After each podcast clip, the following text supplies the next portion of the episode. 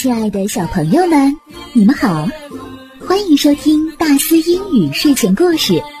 今天我们要分享的故事是《The Little Mole and His Mother》。小鼹鼠和妈妈。A little mole was blind. Once he said to his mother, I am sure that I can see, Mom. To prove the little mole wrong, his mother placed a few grains of frankincense before him and asked, What are they? The young mole said, They are pebbles.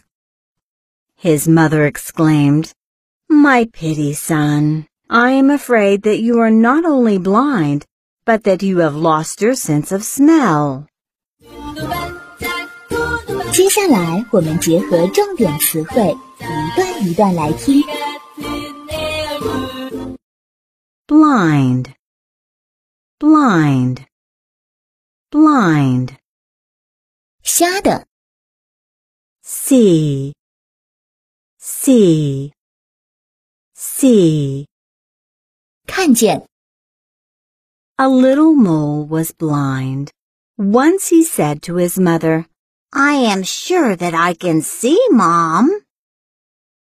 有只小鼹鼠生来眼睛就看不见了， 可他却对他的妈妈说：“妈妈，我肯定我能看得见。”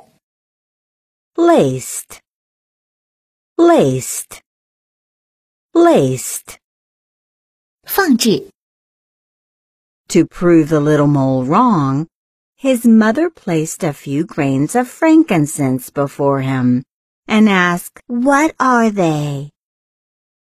为了证明小鼹鼠不对， 他妈妈便拿来几粒乳香放在他面前，并问他：“这些是什么 Pebbles, pebbles, pebbles. 小卵石。The young mole said, They are pebbles. 小鼹鼠说：“这些是小卵头。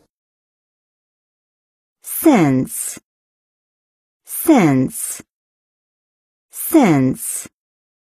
”感觉 His mother exclaimed, My pity, son, I am afraid that you are not only blind, but that you have lost your sense of smell. 母亲叫道：“我可怜的儿子啊，恐怕你不仅眼睛看不见，连嗅觉都失去了。” ”亲爱的小朋友们，今天的故事到这里就结束了。你还可以把这个故事作为礼物分享给你的好朋友哦。好的，咱们明天再见。